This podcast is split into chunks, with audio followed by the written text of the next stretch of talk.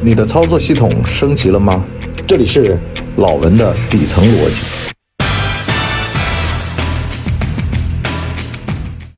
大家好，欢迎收听老文的底层逻辑。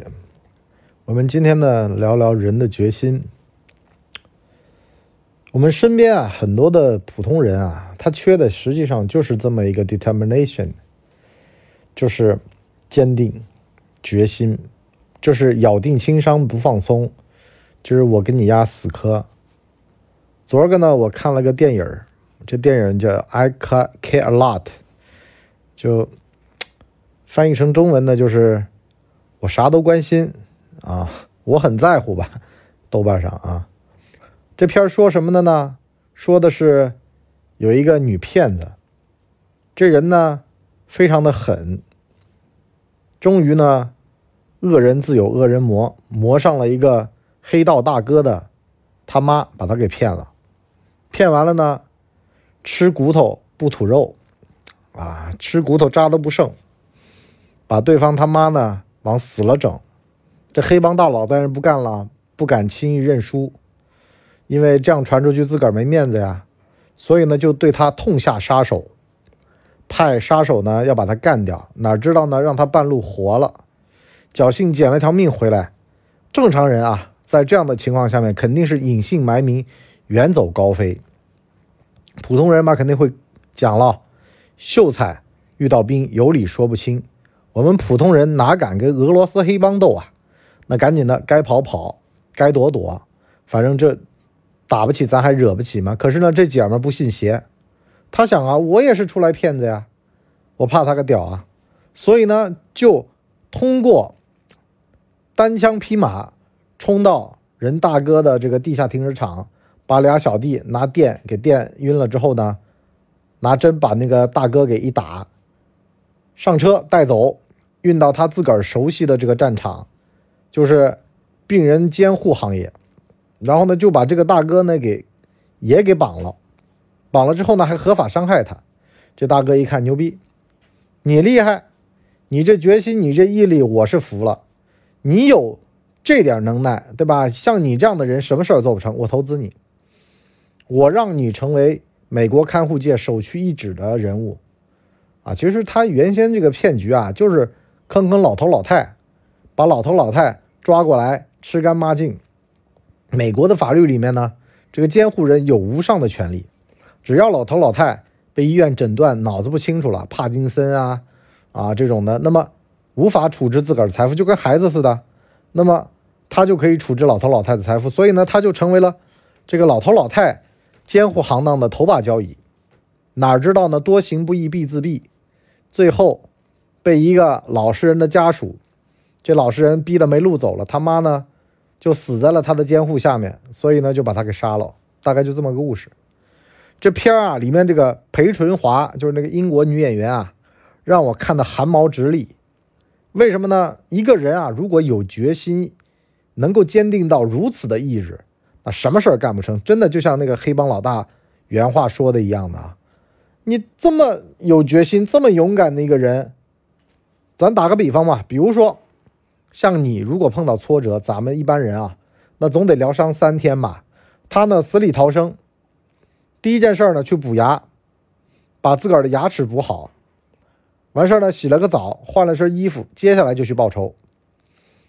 怎么报仇呢？他就把那个老大坐的车牌的车牌号记下来，完事儿呢就去通过人去查他，查完了去跟踪，跟踪完了按图索骥。就施行这个计策，绑架老大的计策。其实啊，从我的角度来看啊，它是符合一个动物的一个本能的。什么本能呢？你比如说，陆上霸主豹子、狮子和水里面霸主鳄鱼。如果豹子没饭吃了，他会去抓鳄鱼吃。你想想看，这事儿有多风险？可是食肉动物就这样，我管你是哪儿的霸主呢？所以呢，也有那种豹子在水边。被鳄鱼拖下水吃了，只要把它拖入你熟悉的领域，只要完成这一步，那接下来全都是合法伤害。反正你在我这个领域你是逃不出来的。如果在水里，那就是鳄鱼的这个绝命反转啊，就咬住它，然后拼命的旋转，这就。是绝招，谁都吃它不消。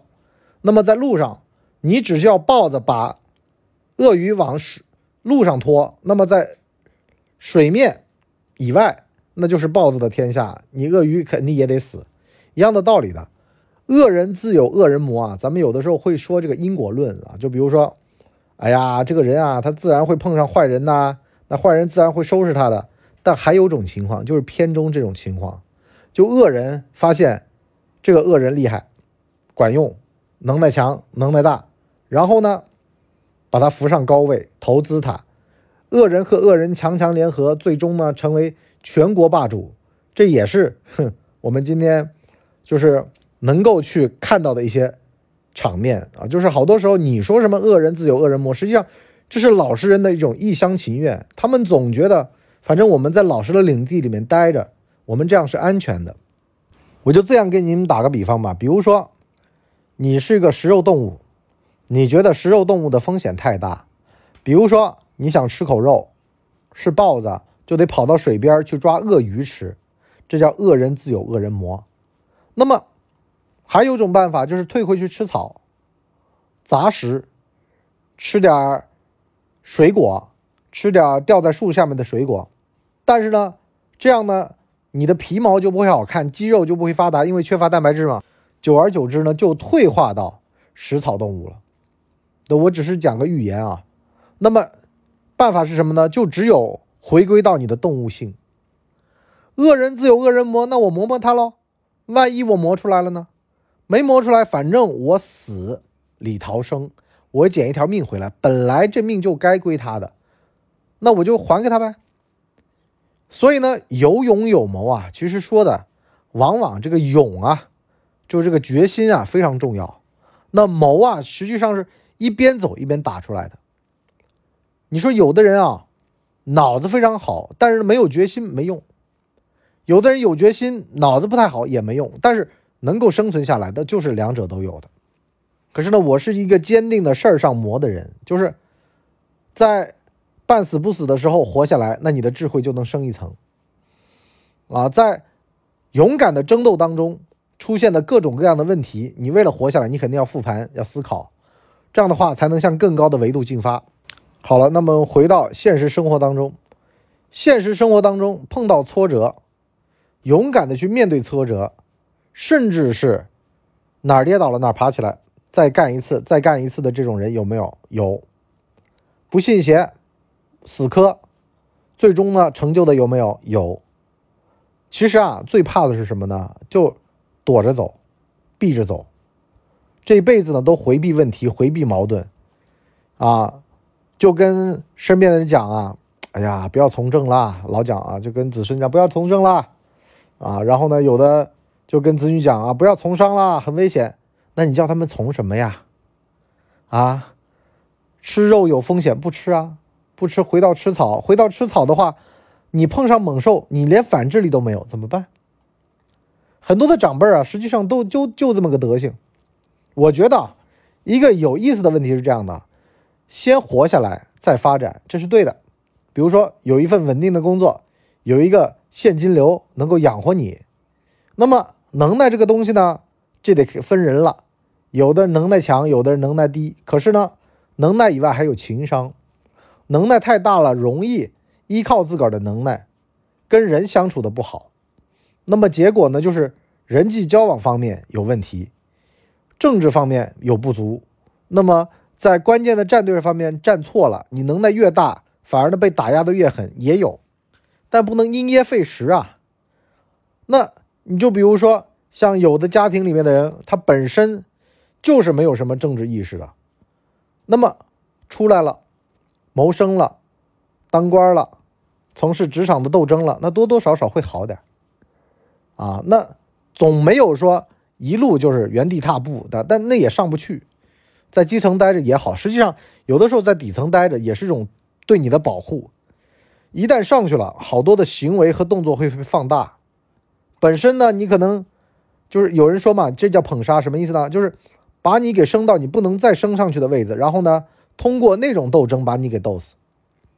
本来呢，你在底层，你做一个员工，你是斗不死你的，对吧？你的影响力也有限，你做出来的决定的影这个范围也比较小，影响的人、事儿、利益都比较小。可是把你给弄上去了，好了，你做的决策，所有的这些东西，那最后呢都会辐射到更多的人。那么这些人人心向背，包括得罪的利益、得罪的群体，那就多了。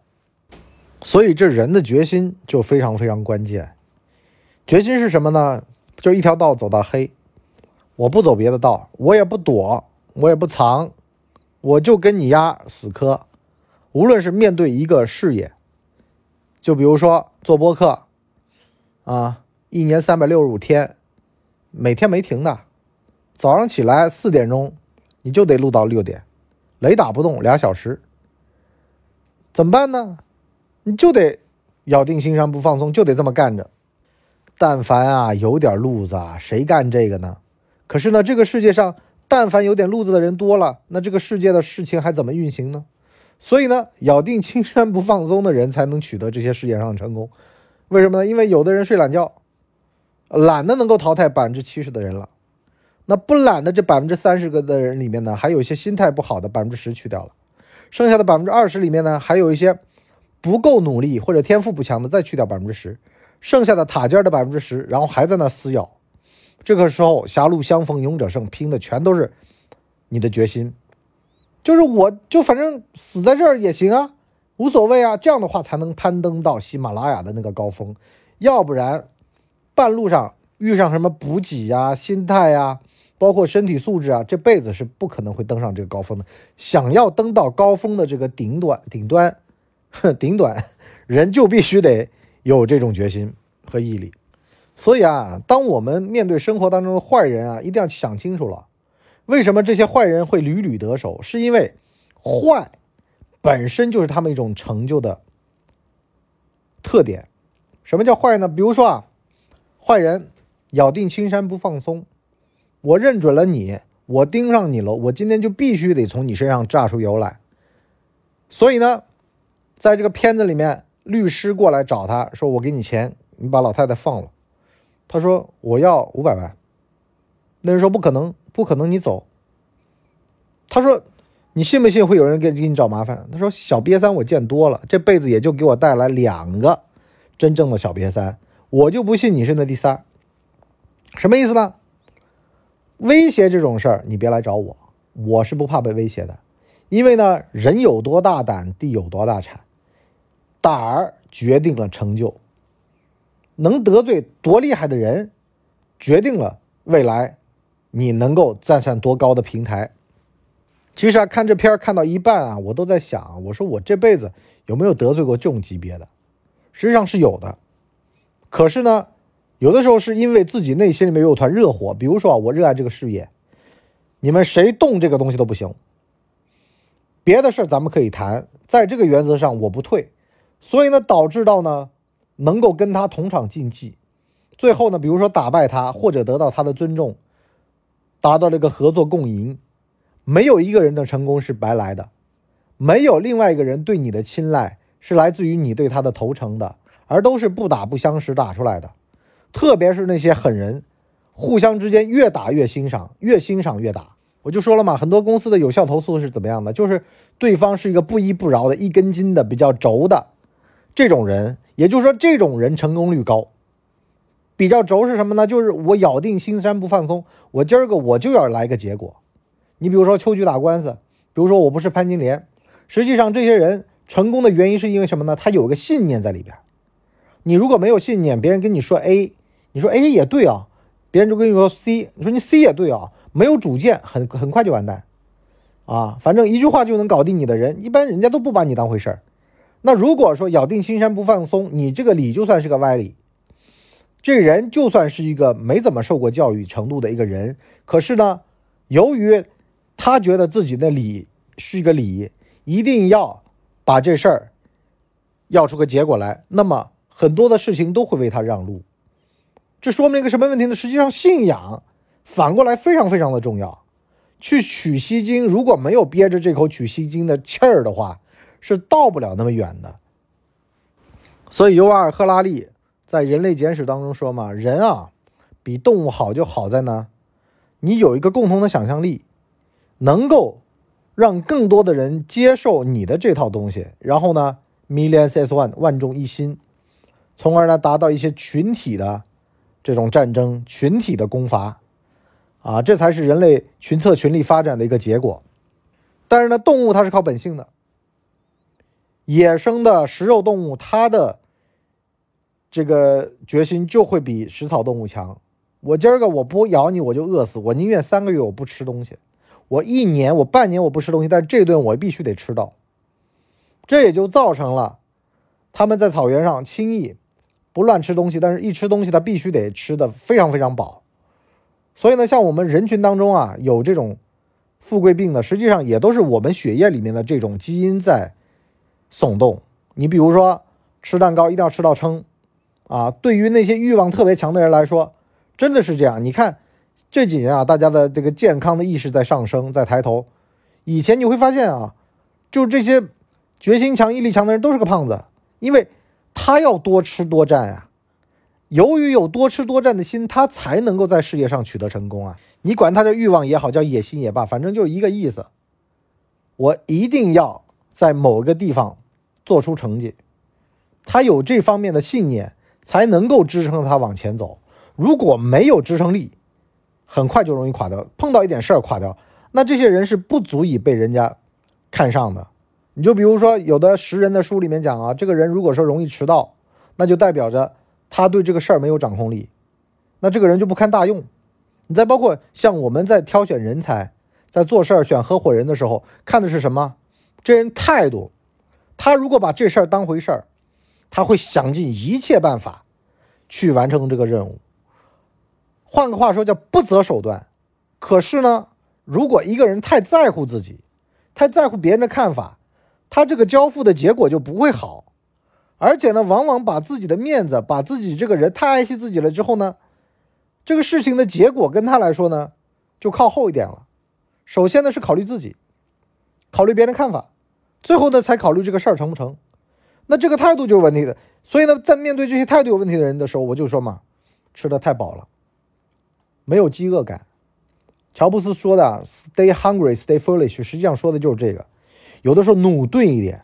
foolish 的意思啊，实际上就是努钝一点、野蛮一点，不要那么的讲规则。因为在成功的路上，如果说想要讲规则，按照规则来做，有一万种规则能限制你。可是呢，只有你不按牌理出牌，守正出奇。比如说啊，在平时你可以问问尔雅，但是一旦到了关键的这个时间点，关键的这个升官发财的这个路子，你瞅准了就这一咬的机会。就这一下下稍纵即逝的机会，吃相再难看，你都得抓。你这个东西给给人看起来非常非常的恶心啊！你这人就像一个贪婪的野兽一样了。这个时候表现出来，你也要做。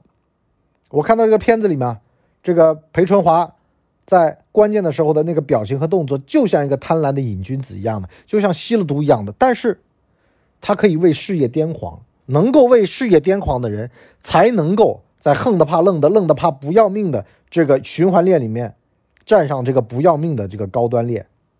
什么叫不要命啊？就是我不在乎了呀，我怕什么呀？我什么都不怕了，只要这个事儿成了，那只要说能够发财，只要说能够让我得利，那我今天我得罪天下千万人，吾往矣。就曹操说的，宁可吾负天下人，不可天下人负我。什么意思呢？就是我来呀，我怕他呀。我为人人，人为我。这时候不用了，这是我平时攒的人脉。我为人人，人人最后我就要等这一下，人人为我。我平时都把债给你们还了，我平时都对你们很好，对不对？那这会儿这下你们要让我一下下，因为呢，我平时攒人脉的时候，我已经跟你们设定了一个好好先生啊，也就是说呢，小不忍则乱大谋，延迟满足。平时呢都装的谦谦君子，就为了关键的时候坑你们这一下。天下让我来做，你们都稍稍往后一点，因为呢，我考虑了你们的利益，我让你们至少在天下的这件事儿上面，我是天下第一大好人了吧？我对你们是最好的吧？那让我做皇帝怎么了？其实袁世凯那会儿也这么想，但是没成功而已。所以呢，当我们去看清楚了这个问题之后呢，你就会知道了，关键的成功啊，往往是平时的隐忍、造势、攒势而成的。所以呢，很多的人在这个比如说要升迁要干嘛的时候，他要给自己造势啊，然后呢，包括说在关键的这种升迁的节点上面，不管不顾的去做一些让别人大跌眼镜的事儿啊，实际上也就是一个所谓的伪善的面具。但是面具戴上是什么呢？平时让别人对你缺乏警惕，失去敏感度啊，就像有人开玩笑说，我们去买台湾的菠萝的时候啊，只要你看起来像个菠萝，我们就买了，就是为了让你放放弃这个敏感度。在真正的我们不要你菠萝的时候，你会发现全天下没有比我更好的人了，天下就只有我一个好人，那你只有只有跟我做生意。只有协跟我协作，只有闭上眼睛点，他做的任何决策都对我们有利。那不让他升官，让谁升官呢？好吧，我们今天这集就先聊到这儿。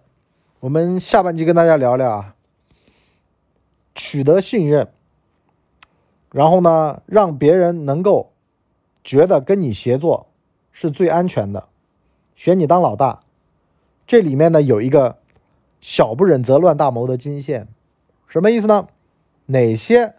是能够让的，无关紧要的能够让的，哪些绝对不能让？原则在哪里？一只狮子呀，平时猛虎细嗅蔷薇，会让人觉得你非常的有那种范儿，而且呢，人家会觉得说好萌啊。但是呢，这个狮子也打盹嘛。但是呢，关键时候呢，你又能够给他们看出你的威严。这个叫做什么呢？这个叫做领导人的一种不怒自威，有威的他不用怒都能威，啊，让下属知道这个事儿上面不要跟他扯，可是呢又能让他们觉得呢平时跟他玩玩也可以，但是表情一收，令行禁止，啊，就是这种尺度怎么拿捏，让别人觉得说这人又有威严，又不可靠近，但是呢又可以让人家对他充满了信任的这种感觉是怎么来的？这样的话才能够关键的时刻，啊，这个让别人又投你一票，但是呢又不至于骑在你头上撒尿，啊，所谓的就是又威又亲。好了，我们今天上面就先聊这儿，我们下期再见，拜拜。